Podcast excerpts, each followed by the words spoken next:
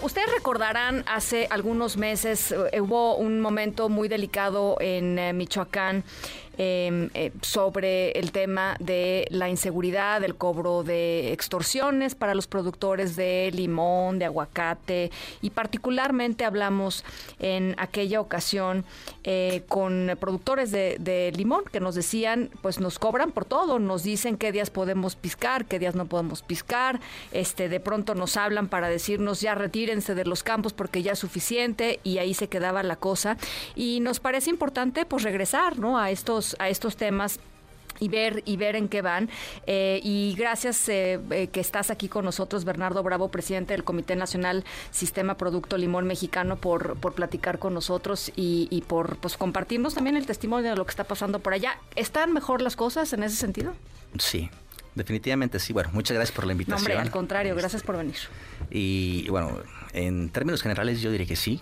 Este soy productor de segunda generación tenemos más de 30 años produciendo limón ahí en el Valle de Patzingán y yo te podría decir este que sí estamos observando que eh, tenemos un dispositivo de seguridad que se desplegó a raíz de toda esta situación. Sí. Eh, y pues fue en agosto, ¿no? Exacto, fue en agosto. Eh, al día de hoy sigue vigente, o sea, eh, de verdad que yo creo que ese es un aliento para los productores que no se sientan solos, ¿no? Porque básicamente, pues ese era el sentir del productor.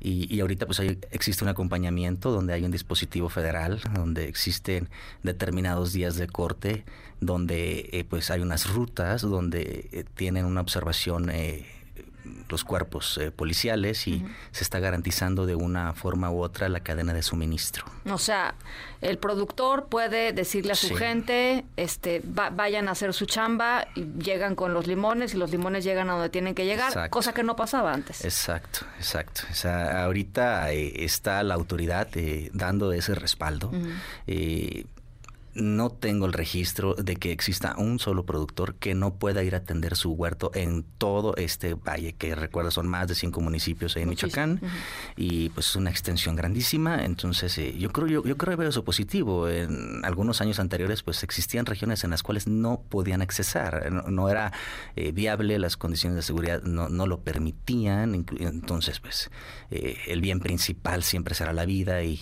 teníamos un, un problema en ese sentido de productividad. Ahorita eh, está, eh, los productores están en su, en, su camino, eh, a ver, haciendo lo que mejor saben hacer. Y pues creo yo que que estamos dentro de un proceso que nos falta aún todavía transitar por ciertas etapas en ese sentido, pero desde nuestro punto de vista técnico, pues nos preocupan otras cosas.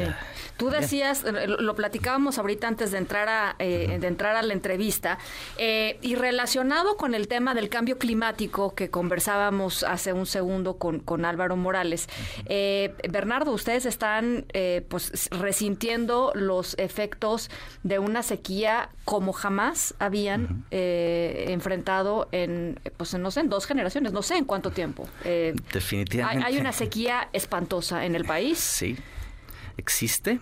Eh, el cambio climático es una realidad. eso se va a sentir, yo creo, en todo el mundo, en todo el planeta y México una excepción en la agricultura pues nosotros tenemos unas eh, ventajas competitivas dentro de muchos otros países. México es un país importante en la producción de alimentos. Yo creemos que esa soberanía que se busca agroalimentaria pues está eh, eh, lejos con un factor en el cual pues hay cómo puedes intervenir.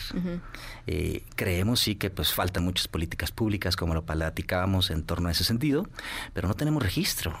El factor del clima es fundamental para nosotros. Ahora, eh, pues eh, entiendo que ya en estas fechas estamos ya cerca del 80% del territorio del país en sequía. nosotros en el Valle de Patzingán, pues nunca antes habíamos llegado a los 51 grados centígrados en la temporada de calor.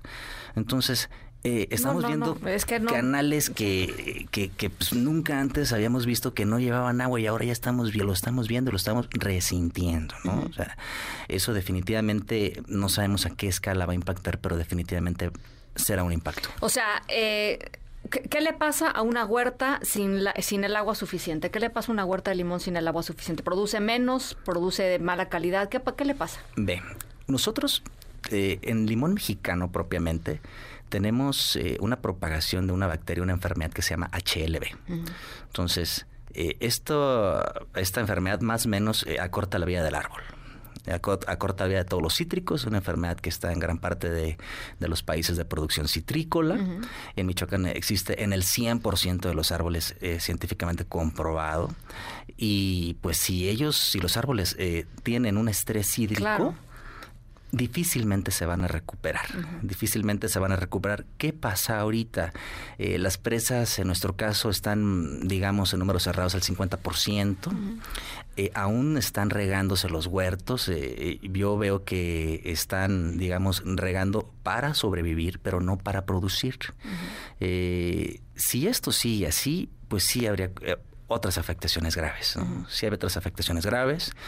Eh, y pues si no tenemos agua, si no tenemos huertos, pues vamos a dejar de lado el otro problema, porque todo eso, otro tema de inseguridad, extorsiones y demás, pues ya no vamos a tener pues nada, o sea. Bueno, y además, pues eh, el desempleo que se causaría, digamos, ¿no? Porque la cantidad de gente que, que, digo, en el Valle de Pachingan no sé cuántas personas estamos hablando, pero muchísimas personas que se dedican a esto. Sí, claro. Pues, Familias enteras que viven, por claro. supuesto, pues nosotros más o menos eh, tenemos una verde poco más de 6 mil productores registrados y estamos hablando de cerca de 20 mil familias, ¿no? Muchas de ellas migran. Otra crisis también que te enfrenta el sector primario, que es el de la mano de obra.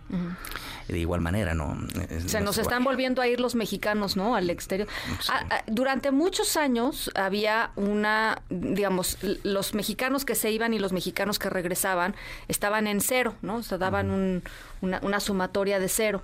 Igual y se iban, pero regresaban los mismos. Ahora no, ahora se están yendo más otra vez este del, del básicamente del campo, ¿no? Sí, exactamente. Y la necesidad existe, la demanda existe. Eh, realmente eh, no creemos que tengamos el día de hoy un jornal eh, con un este pago que no, no, no, represente algo para una actividad económica para un jornalero, digamos, para que lleve un, buen sustento a su casa, pero pues de pronto pasa que no hay y, la necesidad de siguen, la gente pues vaya al país tiene que comer y pues sí estamos con esa, en esa necesidad, esa demanda. O sea, les hacen falta manos. Sí. Sí, sí hacen falta. ¿Cuánto? Digamos, 20%, 30%, o sea, ¿cuánto, ¿cómo están viéndose, cómo lo están midiendo? Yo creo que casi alrededor de un 30%, porque hay muchos fenómenos, ¿verdad? Eh, en algunas regiones, cuando no se permitía el acceso para trabajar, o que sufrían algún, alguna situación de, inseguridad en una región en específica, alejada de las cabeceras municipales, pues toda esa comunidad se dedicaba a los huertos que por ahí este, pues se encontraban cercanos. Entonces pasa de que esa comunidad pues eh, va y tiene otra movilidad a otra comunidad cercana o inclusive buscan un asilo político que es muy común y, y lo que sucede es de que eh, pues ya el, el, productor pues está buscando de dónde suplir esa necesidad. Están buscando de pronto luego mano de obra del sur del, del país y migrantes no, no, han, no, han llegado migrantes a los a los campos de Sí, claro. claro, porque ve, o sea, es curioso. O sea, migrantes centroamericanos. Sí, este ahorita lo que tenemos es una situación de migrantes de, de la parte de la costa y sierra de, Guerrero, eh, comunidades indígenas propiamente.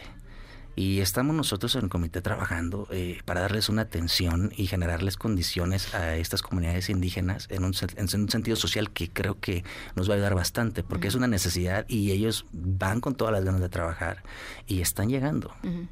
Pero pues hay que hay que poner escuelas, hay que poner centros de salud, hay que poner casas, ¿no? O sea, no no nada más es vénganse a piscar el limón, ¿no? Exacto, exacto. Sí, eh, yo te puedo platicar que hicimos un programa piloto muy rápido, muy emergente nosotros como comité y de la mano de los este vaya empacadoras y productores y, tenemos el día de hoy un, eh, un salón, un aula con 15 niños de una comunidad indígena que les estamos enseñando español por ejemplo. O sea, a, ese nivel, sí, digamos. O sea, de entrada no saben, no entienden, no comprenden el español, niños entre 7, 8, 9, 10 años, y ahí y este y pues le estamos ofreciendo ese servicio de manera inmediata. ¿Qué les dice el gobierno, eh, el gobierno de Michoacán y el gobierno federal frente a estas dos, tres problemáticas ¿no? que estamos detectando? Por supuesto está el, área de, la seguridad, que dices está controlada, pero siempre está ahí latente de pues dónde están estos señores, ¿no? O sea, dónde están los malosos, si no están aquí, pues deben estar en algún otro lugar y, la, amenaza de, que regresen.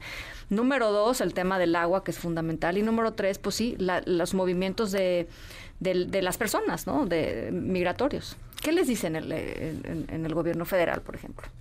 Bueno, el gobierno federal, eh, nosotros tenemos, eh, bajo instrucciones del secretario de Agricultura, eh, se giró un oficio al gobernador del estado en Michoacán para sumarse, se giró a todos los estados productores de cítricos, que sumarse un plan un plan que se diseñó, lo diseñamos en conjunto los comités Sistema Producto con el director general de Agricultura y este plan es un plan integral, estratégico, agronómico en el sector citrícola, donde va de la mano muchas áreas eh, o temas propiamente técnicos.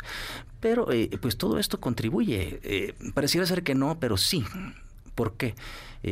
porque vamos viendo desde apoyarle o facilitarle al productor herramientas para que siga produciendo, es decir, facilidades de crédito ante un cierre de la financiera nacional que pues se dio. Pegó, sí, pegó, se dio, pegó Se dio y pegó y, pues la necesidad ahí está, la cartera ahí está.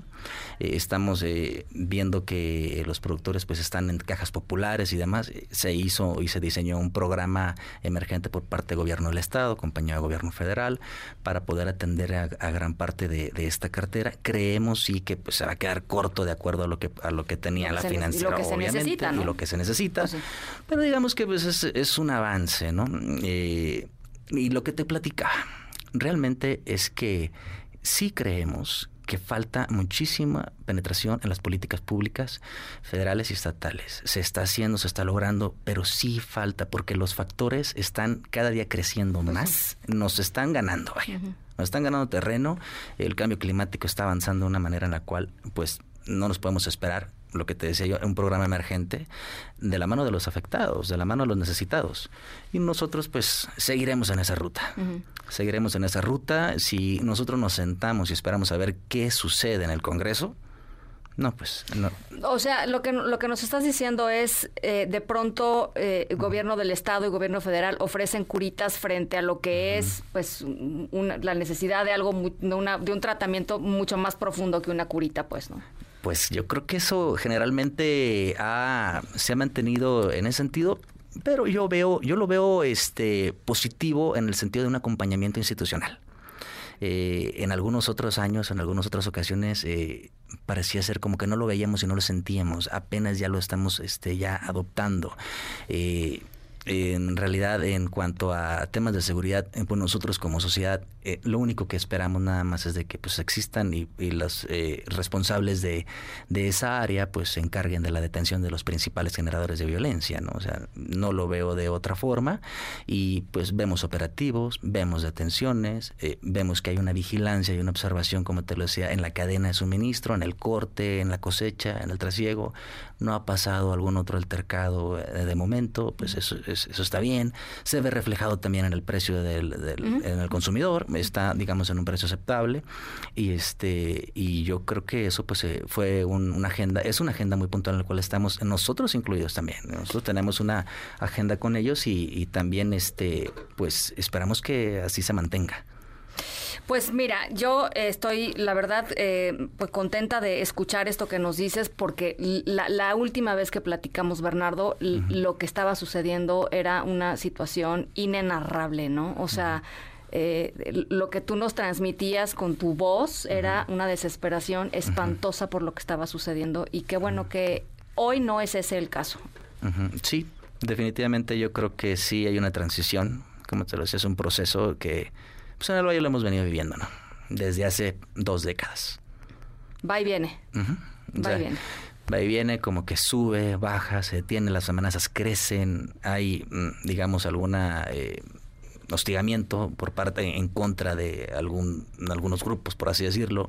Se voltean a ver a la sociedad civil y después baja y vaya eh, sí eh, sería importante, eh, nosotros eh, creemos también este, desde nuestra cancha, ver qué pudiéramos nosotros hacer más como sociedad civil, involucrarnos todos. Es algo que luego este, en algunas reuniones se, se, toca, existen otros organismos como los observatorios de seguridad, los mesas de seguridad, que propiamente abonan más en esos temas, en temas legislativos, en temas este eh, que van más allá de la mano. Eso, eh, atender las causas estructurales de la generación de violencia, ¿no? Eh, y eso yo creo que en eso podemos nosotros sentar muy bien, o sea, combatir pobreza, rescatar a estos niños que te decía, igual, empezar a generar mejores condiciones sociales para nuestro entorno.